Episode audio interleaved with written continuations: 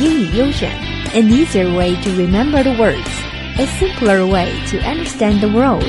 From word to world, join us. Word of the day，英语其实很简单。AU English. You're listening to 英语优选 AU English. Today's keyword is standard. A standard is something that you use in order to judge the quality of something else.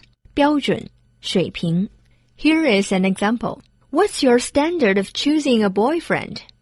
你找男朋友的标准是什么呢？是特别帅，八块腹肌，特别特别有才华，文艺范儿，幽默，暖男，安静的美男子。Anyway, come back. Let's learn the word in the news. A recent report says that China has published new standards of 月嫂.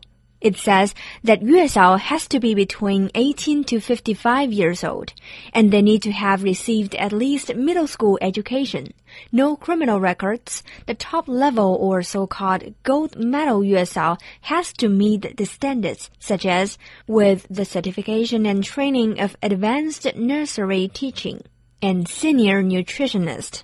Have the capability of provide psychological service to the mother help the mother do fitting physical exercises, be very familiar with the common baby infections and illnesses. Yeah, and I, am sure certainly it, it is nice to have this extra help there because uh, obviously after you give birth, it is it is a huge experience and, and a very tiring time for for the mother and, and other people as well. But I'm not sure that uh, we really need these these kinds of standards there. I, I think it, it works out pretty well not having any any kind of requirements. But I think it's a great way to deal with you know after birth and a whole kinds of uh, things that entail from that. And don't I think, dear Brian, this is not something that is as simple as you think, okay? Because, for example, in the new day of China, like nowadays, moms need to deal with how do I get my body back into shape and all kinds of new issues. So if they want to hire someone to give her some sort of professional advice